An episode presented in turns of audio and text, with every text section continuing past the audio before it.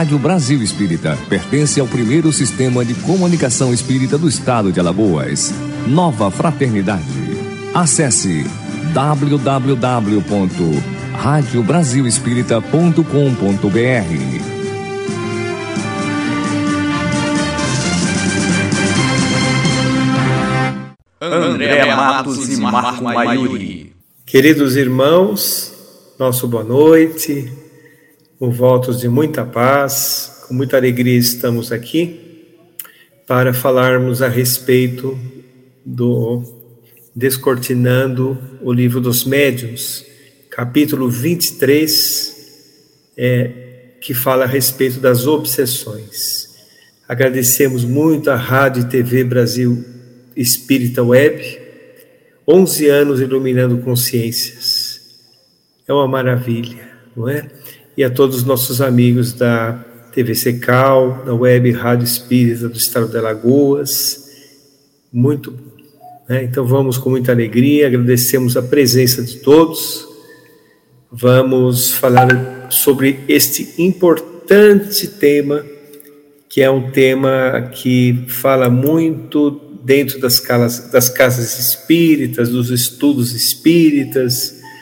É, é um, é um tema que gera muito interesse das pessoas simpatizantes da doutrina espírita e dos próprios espíritas, e pessoas também que desconhecem, né, por se verem muitas vezes envoltas em obsessões muito difíceis, geralmente procuram uma casa espírita querendo saber o que está acontecendo, né? Qual o problema que está acontecendo. Então, as obsessões, elas foram estudadas a princípio por Allan Kardec em O Livro dos Médiuns, é, é, a respeito da mediunidade, não é? Mas, naturalmente, isso, isso ocorre, a obsessão ocorre também nas pessoas que não têm uma mediunidade tão ostensiva, nas pessoas é, que trazem uma é, uma vida comum do ponto de vista da prática mediúnica, não é? Então ela serve para todas as pessoas, sendo médio ostensivo ou não. Então, a, se nós olharmos sobre este ponto de vista, vamos observar o seguinte: vamos falar primeiramente dos médiums. A mediunidade ela é um canal de sensibilidade aberto e foi por esta razão que Allan Kardec chamou atenção sobre as obsessões na mediunidade. Justamente por este canal de sensibilidade aberto, o indivíduo fica mais sensível, mais sujeito às questões obsessivas. Isto se ele não toma as, as devidas medidas acautelatórias, como, por exemplo, a vigilância, não é? É como o estudo, que é a segurança do médium, a disciplina, a frequência na casa espírita, e principalmente evangelizar o seu coração, que vai fazer com que ele tenha uma conduta é, transformada, vamos dizer assim, não é por só por seu próprio esforço. Então, subentende-se que o médium espírita é aquele médium que é o espírita que empreende um, um esforço pessoal para ser hoje melhor do que ontem e amanhã melhor do que hoje. Reconhece-se o verdadeiro espírita por sua transformação moral. Então, isso é fundamental na prática mediúnica. A prática mediúnica exige este esforço por parte do médium, essa dedicação por parte do médium. E olhando desta forma, se o médium não está vigilante, ele pode sim ser acometido das obsessões. Então, Kardec, neste importante capítulo, primeiro nós vamos falar da questão da mediunidade. Falou, dividiu em três tipos a mediunidade: a mediunidade simples, a, a obsessão. A obsessão simples, que é aquela obsessão onde os espíritos levianos, muitas vezes, incitam ideias completamente absurdas, não é? que faz com que o médium é, tenha aquele impulso em escrever, por exemplo, no caso da psicografia, e em falar, no caso da psicofonia, fora de hora, por exemplo, foge a questão da disciplina, não é? E também, quando os, os espíritos obsessores, neste grau de mediunidade, não se apegam a psicógrafos e psicofônicos, eles geralmente, nas obsessões simples, provocam ruídos, não é? para também é, provocar sustos, para dar, alterar os ambientes, assim por diante. Allan Kardec deu uma definição a respeito das obsessões, dizendo que só é promovida por espíritos inferiores, porque os espíritos é, é, superiores ou mais esclarecidos causam bem-estar. Os espíritos menos esclarecidos causam mal-estar. Pode parecer uma definição simples, mas é extremamente profunda, não é? Porque nós sabemos que a questão da obsessão simples é, é uma obsessão que, quando o médium presta atenção realmente, quando ele se dedica, ele se protege de certa forma desse tipo de obsessão. Não é? Outra questão que Allan Kardec disse que essa obsessão simples é, ataca principalmente os médios no início, é? que faz com que ele tenha uma mediunidade ainda bastante desequilibrada. Então a questão desta primeira análise com relação à mediunidade a mediunidade, a obsessão simples. No caso das obsessões simples, para quem não tem uma mediunidade tão ostensiva, ocorre também mente a mente, obsessão simples é sempre mente a mente, indução de ideias, de fluidos, não é? que faz com que o indivíduo entre num estado de perturbação por invigilância. A invigilância faz com que ele caia realmente o seu padrão vibratório, onde esses espíritos encontrarão campo de manifestação é, bastante intenso, muitas vezes. Mas esse nome simples quer dizer que é passageira, bastando que o médium realmente entre nos eixos e que a pessoa obsidiada eleve o seu pensamento, para que possa criar um campo vibratório que vai protegê-lo das ações obsessivas simples. E aí, Kardec vai para o segundo tipo de obsessões. São aquelas obsessões, primeiramente vamos analisar no médium, é, chamadas fascinação. A fascinação é uma obsessão onde o médium perde o discernimento. Ele realmente entra num processo de, de perda de senso de julgamento, ele julga ser um médium infalível, ele julga não necessitar do, da orientação de ninguém. Muitas vezes ele acredita em coisas absurdas que não tem sentido nenhum, ou sabe de coisas que as pessoas não sabem. Ou seja, ele entra numa espécie de ilusão muito prejudicial para a prática mediúnica, não é? Muito prejudicial mesmo. E esta mediunidade, eu diria que é a mais comum na prática mediúnica, principalmente também nos iniciantes. Né? Se o iniciante tiver, por exemplo, uma mediunidade bastante ostensiva, fascinação pode ser sim é, um problema muito sério. Mais uma vez dizendo, se ele não entrou naquela disciplina, naquela boa conduta do médium, a evangelizar-se, estudar a mediunidade para saber formar em seu psiquismo uma, uma, uma, uma ideia clara do que está acontecendo com ele, não é? E ele mesmo saberá julgar o que é e o que não é e vai ver a importância de melhorar moralmente e também ouvir as pessoas que compartilham com ele a prática mediúnica. Geralmente os dirigentes da casa, outros irmãos que sejam médiums, se ele, por exemplo, é, recebe uma mensagem equivocada, as pessoas que vão contribuir com o desenvolvimento da sua mediunidade é, orientam e alertam para algum problema que tenha ocorrido e ele mesmo tomará os, os cuidados. O médium fascinado não faz isso. Ele não ouve ninguém. E ele também acha ser infalível, como eu disse. Não é? Então, esse tipo de espírito que, que obsedia pela fascinação, geralmente são espíritos pseudo-sábios, que está classificado na escala espírita, nos espíritos da terceira ordem, que são espíritos inferiores ainda, imperfeitos, como Allan Kardec diz, né?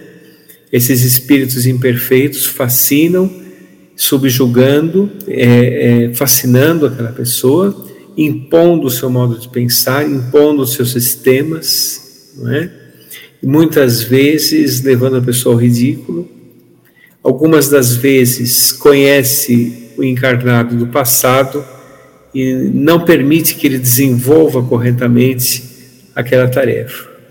Então vejam, a obsessão, as obsessões, do modo geral, são muito amplas. Tem muitos casos a serem é, estudados por nós e uma variação imensa. Mas nós temos que compreender que todos nós somos os agenciadores de nossas obsessões, não é?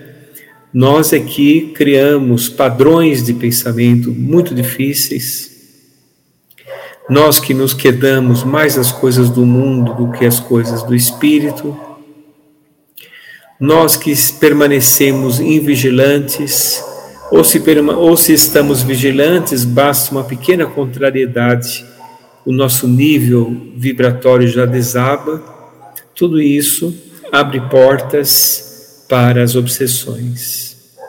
Sentimentos não trabalhados, como por exemplo o egoísmo, a vaidade, o orgulho, também são portas abertas para a ação obsessiva. E cada vez que nós pensamos nisso, vamos imaginar, vamos pensar que o nosso pensamento ele não fica preso em nossa caixa craniana, ele irradia e ao irradiar cria em torno de nós uma psicosfera. Ah, os fluidos que não são próprios, os espíritos que estão por toda parte é, sentem-se à vontade neste campo mental nosso. Os obsessores que querem a desordem, muitas vezes, querem atacar algum trabalho, ou então o próprio médium ou outra pessoa, eles vendo a nossa vigilância com campo vibratório próprio para a sua ação, é lá realmente que eles têm liberdade de atuação em nós. E quando nós estamos vibrando positivo, quando nós recorremos à prece, quando nós praticamos a caridade, quando nós nos evangelizamos, quando nós dizemos assim, nos evangelizamos, que significa que diante das ações da vida, diante das coisas que acontecem em nossa existência, nós imediatamente lembramos alguma lição do Evangelho para nos servir de referência. Porque o tropeço, a queda, é normal do aprendiz que somos. Mas é importante nós nos soerguermos e lembrarmos da referência abençoada do Evangelho, que é uma verdadeira medicação para nossas chagas morais. Então a mediunidade é um instrumento de realização. E esse instrumento deve realmente é, ser bem conduzido por nós com qualquer atividade da existência. Então temos que realmente nos precaver, melhorando a vibração que irradia de nós, controlando nossos pensamentos, melhoraremos nossos sentimentos e, por consequência, nossas atitudes também. Então a prática mediúnica será bem amparada quando o médium se evangeliza, estuda e se vigia e se disciplina. Não é? Agora, a fascinação também atinge os que não têm mediunidade ostensiva. O indivíduo pode realmente, também por invigilância, pode se vincular a ele algum espírito, pode ser pseudo-sábio, pode ser outro, e faz com que ele tenha realmente algumas alucinações, funciona realmente como um hipnotismo. Faz com que ele tenha, por exemplo, é, atitudes é, completamente fora do que as pessoas estão pensando, não é? ou vendo. Pode ser que essa pessoa se vincule a uma verdade que só existe a ele. E a pessoa pode também ser fascinado não só no, no aspecto espiritual religioso, ele pode ser fascinado por vários setores da humanidade, fascinado por uma pessoa, fascinado por um, por um partido, fascinado por um, um, um, um artista, pode ser fascinado por muitas coisas, não é? Que faz com que essa fascinação tire dele a razão, tire o discernimento. Quando ele começa a trocar, por exemplo, as obrigações da vida diária por aquela questão da fascinação ele está entrando também nesse processo de fascinação. Como se quebra uma fascinação? Como uma fascinação pode se afastar de nós? Primeiramente, a prece, o tratamento fluidoterápico, né, no caso do espírita, né, no caso de quem é simpatizante da doutrina espírita. E geralmente a espiritualidade, vendo a intenção do indivíduo em se curar disso, porque muitas vezes ele nem quer se curar, ele se julga certo. Está realmente iludido pela fascinação. Mas uma decepção geralmente faz, que às vezes é promovido até pela espiritualidade, faz com que ele acorde daquele, daquele sono hipnótico dos espíritos. Né? Então, essa é uma questão muito séria, a fascinação e ataca bastante a mediunidade, mas não só o médium, a todas as pessoas que não se vigiam e que têm ideias sistemáticas e obsessivas. E o terceiro tipo de obsessão, este é um, um tipo de obsessão mais grave. É uma obsessão que pode levar o indivíduo, inclusive, para, as, para a internação é a subjugação. No passado, muitas vezes chamava de possessão, mas é um nome equivocado. O nome real é subjugação. Porque a possessão subentende-se que o espírito toma posse do corpo. Isso não existe, não é? Não existe. Ninguém toma posse do nosso corpo. Ninguém interfere em nossa individualidade. Mas no caso das possessões, existe uma imantação completa do perispírito do obsidiado. E essa imantação faz com que ele tenha um completo domínio sobre aquele espírito, subjugando o mesmo, o nome mesmo já diz. E, essa subjugação realmente é terrível. Não é? No caso das, das mediunidades ostensivas, o médium que vive, por exemplo, darei um pequeno exemplo. O médium vai à casa espírita, mas na vida comum ele leva uma vida equivocada. Ele se vincula a vícios, ele se vincula a um palavreado chulo, ele, é um, ele tem um comportamento completamente diferente, ele está muito sujeito à subjugação é? porque subju ah, os espíritos vão, podem imantar o seu perispírito completamente e fazer com que tenha dois efeitos. Um dos efeitos, no caso da mediunidade, no caso da mediunidade, é o efeito moral. O espírito é, assume a moral do espírito que está obsidiando. No, e o outro efeito é o efeito físico, o efeito físico, no caso do médium, pode fazer com que ele adoeça, como pode fazer também com que ele é, tenha um movimento involuntário do braço, fazendo, a, é, tendo atitudes completamente desconexas e incompreensíveis. Não é? Então, a subjugação geralmente é muito grave é uma, é uma obsessão que geralmente também é de, fruto de perseguições do passado. E, e para que nós tenhamos perseguições do passado, basta uma invigilância muito grande no, de nossa parte, o esquecimento das questões espirituais, que nós começamos a cair em padrões do passado.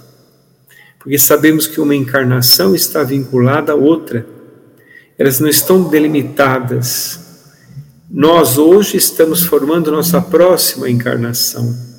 E aquilo que não conseguirmos vencer a hoje, os vazios deixados por nós nessa existência, serão terão que ser preenchidos, serem preenchidos na próxima existência. Então, uma encarnação está ligada à outra. Se o indivíduo entra numa vigilância completa com essas questões que eu comentei, ele pode sim cair em padrões do passado e se vincular também a espíritos que não são simpáticos a ele no passado, fazendo com que ele se subjugue. Então, é um, algo que o médium precisa ter muita responsabilidade. Mais uma vez, voltando lá para o começo da nossa fala, é um canal de sensibilidade aberto que deve ser realmente usado da maneira correta. Porque quando nós falamos de desenvolvimento da mediunidade, na verdade nós desenvolvemos o uso. Nós temos também, quando reencarnamos, já essa tarefa da mediunidade mais ostensiva. Kardec observou que a mediunidade também é orgânica. Então, quando nós é, reencarnamos com essa tarefa, a mediunidade já está lá, a grande maioria mediunidade de provas, poucas mediunidades naturais, mas se bem estudada e bem compreendida, bem disciplinada, pode se tornar uma mediunidade bastante agradável do ponto de vista do trabalho, não é? Então, mas para se desenvolver o uso da nossa parte é melhorar como pessoa, porque o restante das tarefas será dito pelo, pelos amigos espirituais. Né? Mas as subjugações, elas também ocorrem para pessoas que não são médiums, naturalmente. Nós vemos, por exemplo, nas casas de saúde mental, nós vemos também muitos transtornos é, envolvidos em subjugações, porque quando a pessoa tem algum tipo de transtorno na Terra, transtorno neurótico, psicótico, as depressões, né? as, as esquizofrenias que ocorrem, elas já são o efeito de uma causa anterior. Geralmente é o sentimento de culpa arraigado na pessoa, vindo do passado. Algumas vezes é algum tipo de arrependimento. Enfim, tem algum fator do passado que é, eu falo algum porque pode ser muito variado, né? Que faz com que o indivíduo venha com a química cerebral um pouco alterada. E é, é, aconteça então a subjugação, a, o transtorno mental. Esse transtorno mental, se não for bem trabalhado, bem tratado, ele pode se transformar inclusive numa subjugação, piorando o quadro. Então são esses quadros que nós vemos nas casas de saúde mental, internados, né? É, ou então nas ruas, as pessoas que têm é, sérios transtornos de personalidade e que também estão subjugados. Agora, é, esses espíritos que provocam todos os tipos de obsessões que nós citamos até aqui, é, eles são nossos irmãos. Nós precisamos ter isso em mente. Eles não são aqueles que representam aquilo que nós devemos jogar fora. Eles são nossos irmãos e temos que realmente dar oportunidade para que eles possam melhorar os espíritos amigos sempre socorrem esses que estão é, nessas, neste tipo de atuação obsessiva. Agora, existe obsessão é, de encarnado para encarnado. Não é? A pessoa reencarna com um espírito antagônico, um espírito possessivo, e esse espírito simplesmente não deixa o outro viver em paz. Não é? tem obsessões de espíritos para espíritos no mundo espiritual, um pouco menos, mas tem, né? Tem obsessões é, anormal, de desencarnados para encarnado, e também de, de encarnado para desencarnado. Existem muitas pessoas que é, têm maus sentimentos e maus pensamentos daqueles que partiram e eles sentem na vida espiritual perturbando-os. É? Então vejam como é interessante. Nós vivemos aqui em um mar vibratório, não é? E esse mar vibratório é, existe aqueles espíritos que estão muito próximos da crosta. Eles estão muito próximos aqui da crosta. E na nossa invigilância pode fazer com que nós sintonizemos com eles. É realmente por comprimento de ondas mentais. Quando uma onda mental se acopla com outra, existe ali uma, uma conexão entre o espírito perturbador e a pessoa na Terra, encarnada. Mas aquela pessoa encarnada precisa abrir um campo vibratório para isso ele precisa abrir uma sintonia. Porque é exatamente como um rádio, a sintonia da frequência, não é? Não se pode realmente entrar na frequência. Entrou na frequência, pode ser sujeito a uma obsessão. Agora, como nós devemos viver em outra sequência, frequência? Jesus. Não existe outro caminho, não é? Se nós cumprirmos realmente o que Jesus, ou procurarmos cumprir o que Jesus nos disse, por exemplo, perdoando, amando, sendo fraterno, não é? sendo caridoso, é, tratando as pessoas com educação, é, controlando nossos pensamentos, nossos sentimentos, nós vamos nessas atitudes novas que partem do nosso interior, criar em torno de nós realmente é, o amparo espiritual que necessitamos para vivermos neste mar vibratório que todos nós estamos encarnados. Então, realmente, nós estamos é, é, é, cercados de espíritos de variados graus evolutivos, que vai exigir de nós realmente atitudes novas, não é? Porque quando nós damos combustível para eles, vamos dizer assim, eles, através de nós, usando as pessoas da Terra como instrumentos, podem provocar grandes transtornos. Transtornos individuais, transtornos familiares, transtornos coletivos na sociedade. Ah, as guerras, por exemplo, as guerras são também insufladas por espíritos que gostam de guerra e a paz também é incentivada por espíritos que gostam de paz, não é?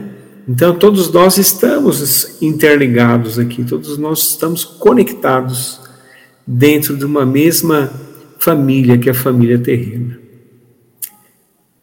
Muito bem, nós temos umas perguntas aqui, nós vamos é, respondê-las. Antes gostaria de dizer que hoje nosso André não pôde estar aqui presente, nós estamos aqui, André, fazendo o possível aqui e desejamos a você é, é, que retorne logo, né? Retorne logo para nós. Está tudo bem, mas o André não pôde estar presente hoje. Nosso abraço fraterno, viu, André? Bom, a Janete Oliveira pergunta assim: e aqueles que são médios, mas não querem trabalhar? Quais as consequências para ele? Muito bem, os médios na casa espírita, nós recebemos muitas pessoas assim, ou pessoas que são parentes destes mesmos, né? Fala assim, eu já falei para ele ou para ela que ela precisa trabalhar. Isso é muito relativo, não é? Porque quando a pessoa chega a uma casa espírita com a mediunidade é, é, ostensiva, mas desequilibrada, ela de maneira nenhuma ela pode ser colocada imediatamente para trabalhar. De maneira nenhuma. Na mediunidade, quero dizer, né? A mediunidade exige um processo. Primeiro, ela vai passar por um tratamento de fluidoterapia para que se reequilibre os aspectos energéticos do seu corpo, acalmando aquelas manifestações desequilibradas da mediunidade não trabalhada ainda, não é? Depois ele vai ser indicado para os estudos, inclusive da mediunidade. Quando ele terminar esse processo todo, ele pode estar apto, ele vai fazer uma, uma análise junto com outras pessoas. Se aqueles fenômenos cessaram de vez, ele pode trabalhar em outro campo dentro da casa espírita. Se aqueles fenômenos continuam, só que agora de forma mais saudável, ele vai ser colocado nos trabalhos da casa de uma forma correta.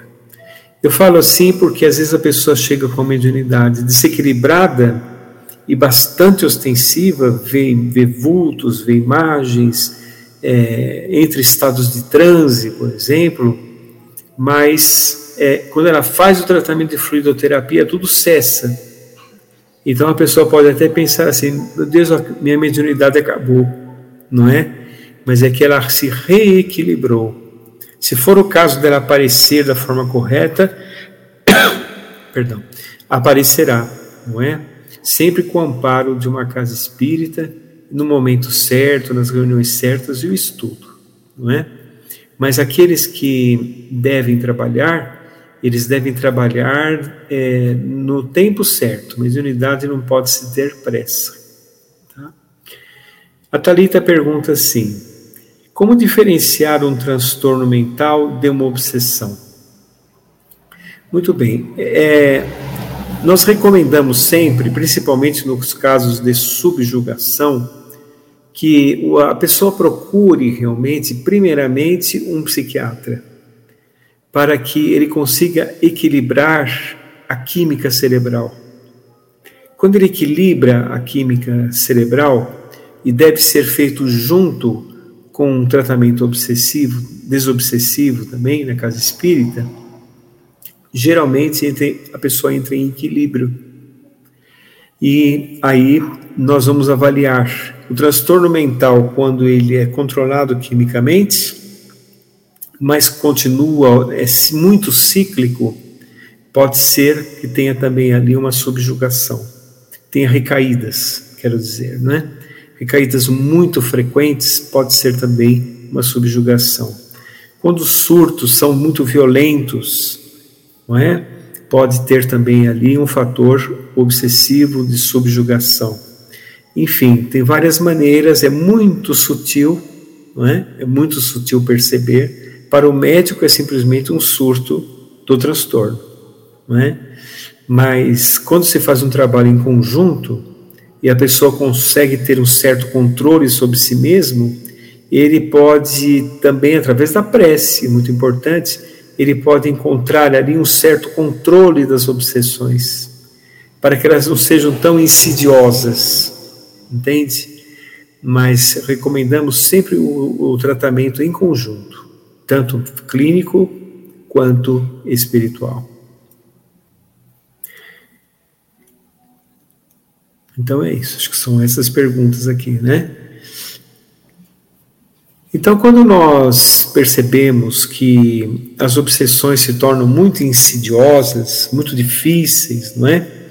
Nós temos que realmente indicar para que a pessoa seja persistente, porque nem tudo é obsessão.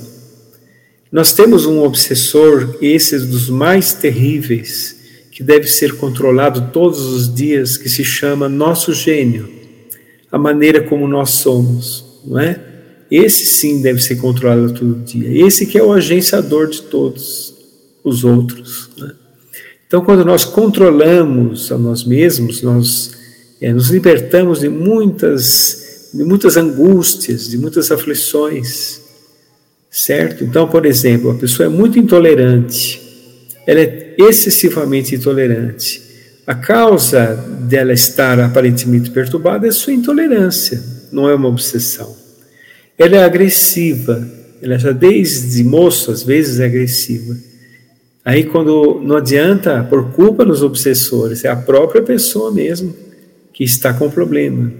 Ela tem problemas econômicos, ela tem problemas de saúde, não é questão espiritual, muitas das vezes. Às vezes é, mas nem sempre, não é? É uma injunção da própria reencarnação, são seus compromissos reencarnatórios, né?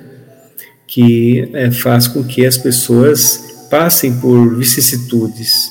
São vicissitudes educativas importantes para a vida da pessoa, né? Então, quando é, acontece isso da pessoa é, ter uma obsessão, o que caracteriza, caracteriza uma obsessão é assim: é uma ideia é, forte que geralmente a pessoa não está pensando, que geralmente não faz parte dos seus hábitos e faz também com que seja torturante, seja persistente. Venha à sua mente toda hora, entende? Mude o seu comportamento, as pessoas em torno notam que você está mudando o seu comportamento. Né? Isso caracteriza uma obsessão. Uma outra questão é, é por exemplo, as obsessões aumentam o no, o no, os nossos defeitos, nossos equívocos. Então, por exemplo, a pessoa é egoísta, ela fica muito egoísta. Né? Ela é agressiva, fica mais agressiva do que o normal. Né? Ela tem, por exemplo, é, é, é apegada a vícios, ela usa vícios, de modo geral, ela é, passa a usar de uma forma desenfreada, porque existe também essa questão. Vou abrir um parênteses aqui para falar a respeito das obsessões nos vícios. Os, é, os desencarnados que nutriam uma viciação aqui na Terra ao desencarnar, sentem realmente é, uma crise de abstinência na vida espiritual também. Na vida, na vida espiritual não encontram. E eles podem vir para a Terra, a crosta terrestre, vincular-se a uma pessoa invigilante que nutre o mesmo vício. Então eles sugam o teor fluídico daquela viciação, seja de qualquer viciação qualquer viciação. Isso é muito sério de nós notarmos. Né? No, no caso da mediunidade, por exemplo, o vício não combina com a mediunidade. O candidato a médium ou médium ele deve se abster de toda e qualquer viciação, principalmente porque os espíritos que nutriam esse mesmo vício vão se vincular a ele e ele pode ficar obsidiado porque tem a sensibilidade um pouco maior. Né? A diferença de um médium ostensivo para uma pessoa normal, assim, que não tem uma tão ostensiva, porque médios todos somos, né? é inerente ao ser humano, mas é, que ele precisa se vigiar um pouco mais. Né? Então, as viciações elas ocorrem assim.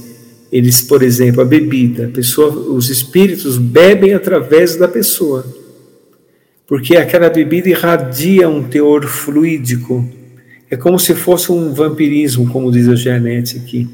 Não é? Exatamente isso, como se fosse um vampirismo. A pessoa, eles sugam. Pode ser até mais de um. Usa a pessoa como se fosse uma garrafa, por exemplo. No caso das drogas, a mesma coisa. E até em casos de vícios normais, como jogos, o espírito joga através da pessoa. Eu vou contar um caso rápido para abrir um parênteses aqui. É, eu tinha um amigo, tenho um amigo, né, que ele, é, ele era até secretário de uma casa, outra casa espírita que eu dirigi. E essa, essa pessoa chegou para mim um dia e falou assim: Olha, eu gostaria de te entregar a chave da casa e dos armários de documentos, essas coisas, porque eu não, não dou por mim. Eu posso vender qualquer coisa da casa para é, procurar o meu vício ele tinha visto do jogo, né? No caso, ele iria jogar, né? E ele explicou para mim, né? Explicou assim, falou: "Olha, às vezes eu estou na minha casa, estou sentado no meu sofá, assistindo televisão, de repente me vem uma vontade de jogar imensa, muito maior do que as minhas resistências. E eu entro numa espécie de torpor, o, a casa de jogo é dois quarteirões da minha. Quando eu vou me ver, eu estou de frente à máquina do jogo sem perceber o caminho entre a minha casa e a casa de jogo. Como se ele tivesse dormido nesse trajeto. Então veja como é difícil, né? Como é difícil. A pessoa é, é uma das razões que é tão difícil sair de uma, de uma, de uma viciação também é a obsessão. Agora, também recomendamos os dois tratamentos. Né? os dois tratamentos, o tratamento clínico e o tratamento é, espiritual. Claro que nas viciações existem aquele, aqueles 10 minutinhos iniciais que, se a pessoa resistir aquilo, ela pode não se viciar mais. Então, recomendamos a prece nesses 10 minutos. Peça ajuda aos benfeitores, que se tiverem espíritos próximos, que querendo usufruir da tua mesma viciação, eles vão se afastar pela qualidade vibratória que criará a prece. Então vejam, é algo muito sério de se pensar, né? Inclusive pessoas até que são pessoas boas, mas nutriam uma viciação, elas se prejudicam, elas ficam arraigadas às impressões da matéria, a ponto de terem muitas vezes que vir até a crosta e ficar próximo a uma pessoa que está se viciando. Entende? Eu falei essa questão, abrir-se parênteses dos vícios, aproveitando o tema tão importante, porque as obsessões estão muito ligadas aos vícios. É? Muito ligado mesmo. Então, meus irmãos, não foi à toa que Allan Kardec abriu um capítulo especial em O Livro dos Médiuns para falar a respeito das obsessões não foi à toa. Ele abriu esse capítulo, ele criou esse capítulo, porque os médiums são pessoas comuns. E para se praticar a mediunidade é necessário saber das responsabilidades e também dos perigos. A obsessão pode se tornar um perigo para a mediunidade. Ele pode realmente fazer com que o médium entre por um caminho muito difícil. Mas em todo o livro dos médios, se nós observarmos, é, observaremos também indicações de boa conduta mediúnica, para que a pessoa realmente tenha a sua, a, o seu momento mediúnico, vamos dizer assim, de uma maneira bastante sadia. Bastante sadia. Que mediunidade bem utilizada é bastante agradável, ela é um instrumento de serviço, de caridade, de consolação, que traz uma alegria importante para o coração daquele que, que pratica a mediunidade. Então, ah, nesses momentos assim que ah, o médium é uma pessoa comum, ele precisa entender que precisa modificar também um pouco a sua vida. Vamos falar disso e vamos falar do aspecto obsessivo ligado a isso. O médium, por exemplo, precisa ser uma pessoa modesta. Não são todos que querem ter uma vida modesta. O que significa? Não significa que você não possa ter coisas. Se você trabalhou, estudou, assim por diante, você pode ter coisas. Não pode ser escravo das coisas. Não pode ter pensamentos materialistas. O médium não pode ele precisa ter então atitudes modestas, né? não sair daquela ganância, porque não faltam espíritos gananciosos, não é?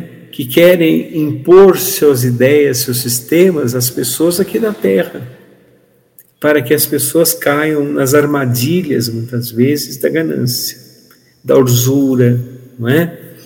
é, é e fazendo com que o médium entre por abismos muito difíceis.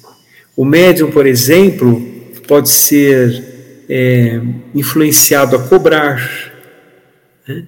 Aí ele cai numa obsessão terrível. Mediunidade não deve ser cobrada de forma nenhuma. De forma nenhuma, nem direta nem indiretamente.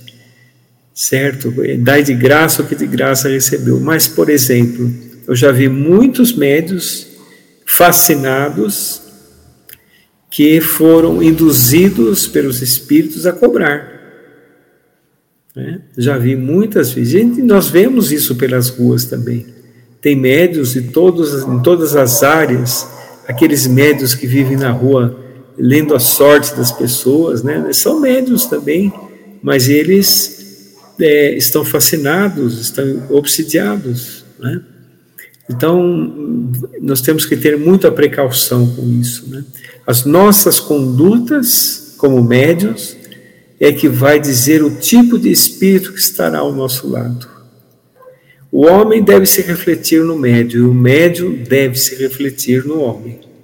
Então, realmente, é, homem no modo geral, né, os homens e as mulheres do mundo, deve se refletir e ter, e ter em mente sempre aquelas questões da disciplina, do estudo e da vigilância.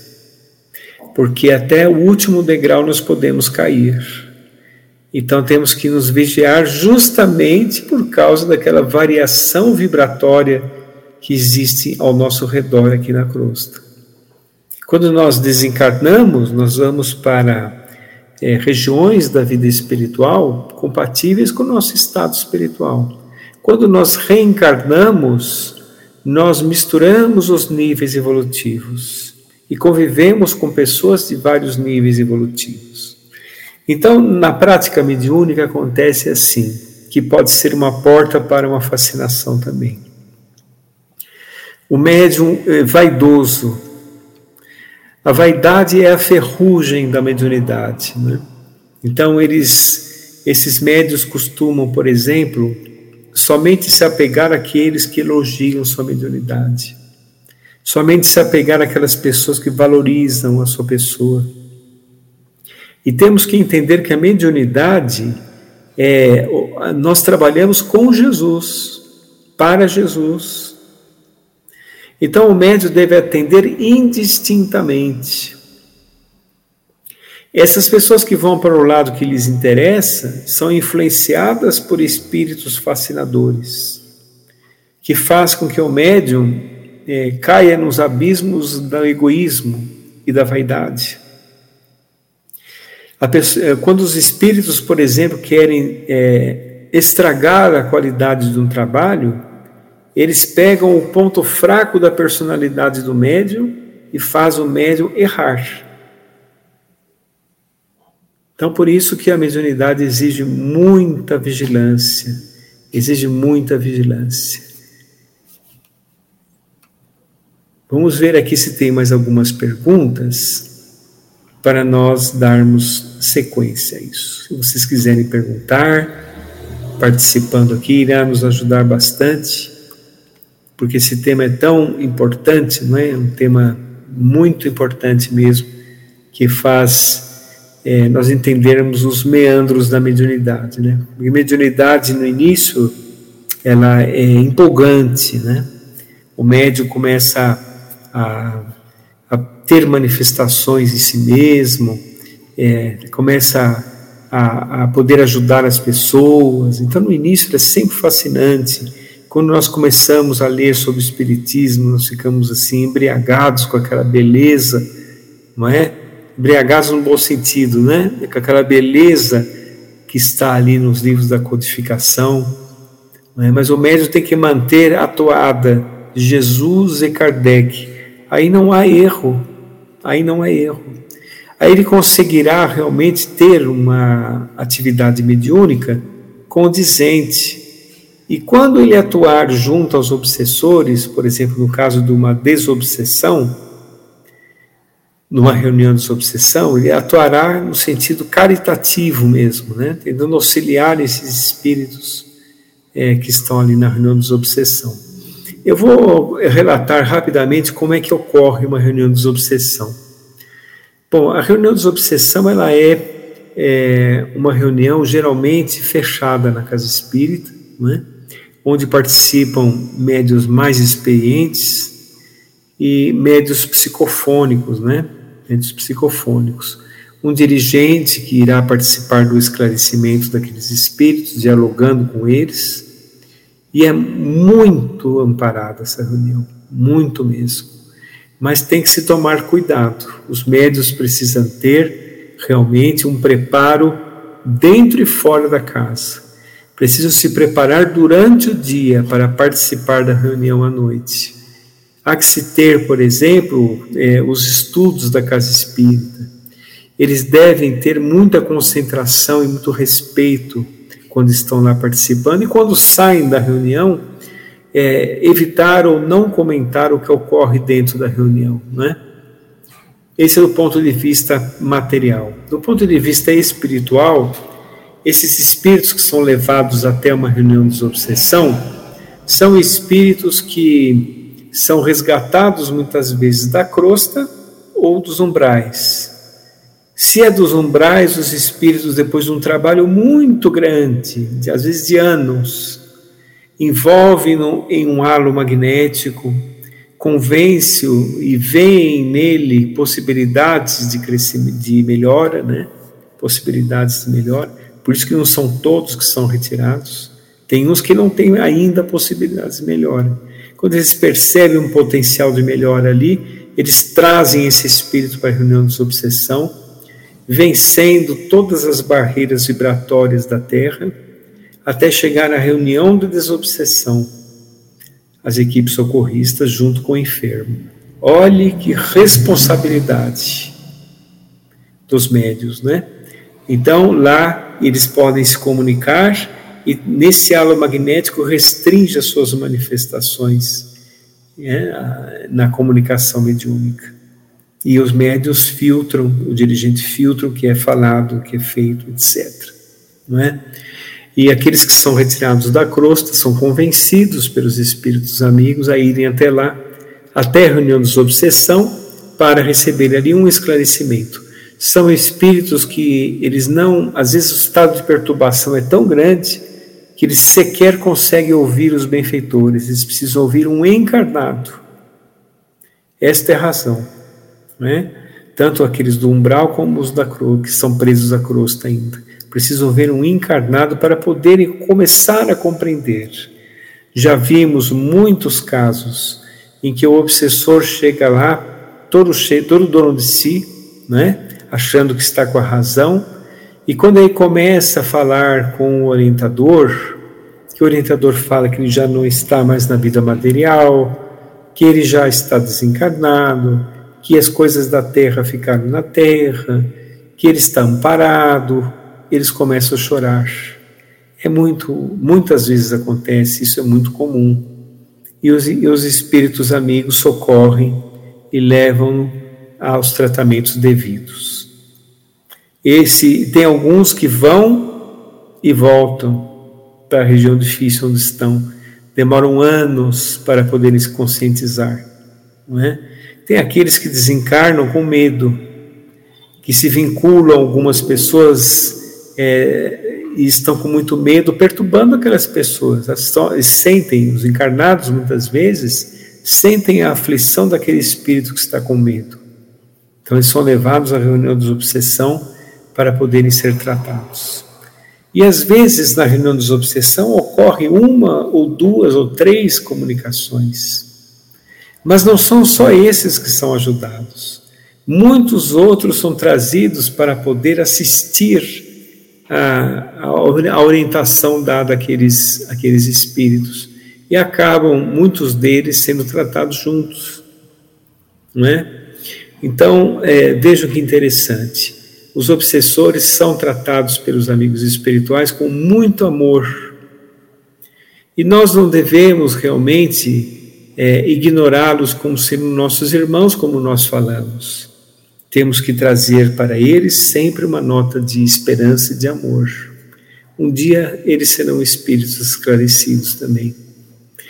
Então, meus irmãos, eu agradeço muito a participação de todos, agradeço muito é, esse momento de estudo, não é?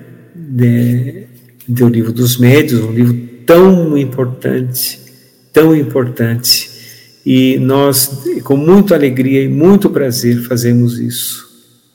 Vamos então fazer a prece de encerramento para nós encerrarmos a nossa participação, mais uma vez agradecendo, esperamos que tenham, tenhamos contribuído para o entendimento do, das questões da obsessão.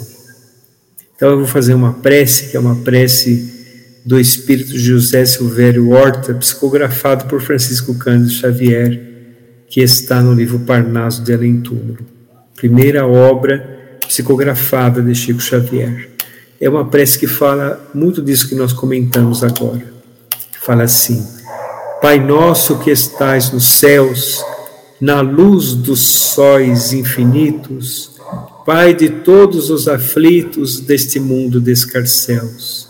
Santificado seja o teu nome sublime, que em todo o universo exprime ternura, concórdia e amor. Venha a nós o teu reino de bondade, de paz, de claridade, na estrada da redenção. Cumpra-se seu mandamento, que não vacila nem erra, nos céus como em toda a terra, de lutas e sofrimento. Livra-nos de todo mal, dá-nos o pão no caminho, feito na luz do carinho do pão espiritual. Perdoa-nos nossos débitos tenebrosos, de passados escabrosos de iniquidades de dor. Auxilia-nos nos sentimentos cristãos, a amarmos aos nossos irmãos que ainda vivem longe do bem, e com a proteção de Jesus, Livra nossa alma do erro, deste mundo de desterro, ainda distante de vossa luz. Que a nossa ideal igreja seja o altar da caridade, onde se faça a vontade de teu bendito amor. Muita paz a todos, fiquem com Deus, vamos nos vigiar, vamos nos aprimorar como espíritos que somos e estudar bastante a doutrina espírita cristã. Rádio Brasil Espírita.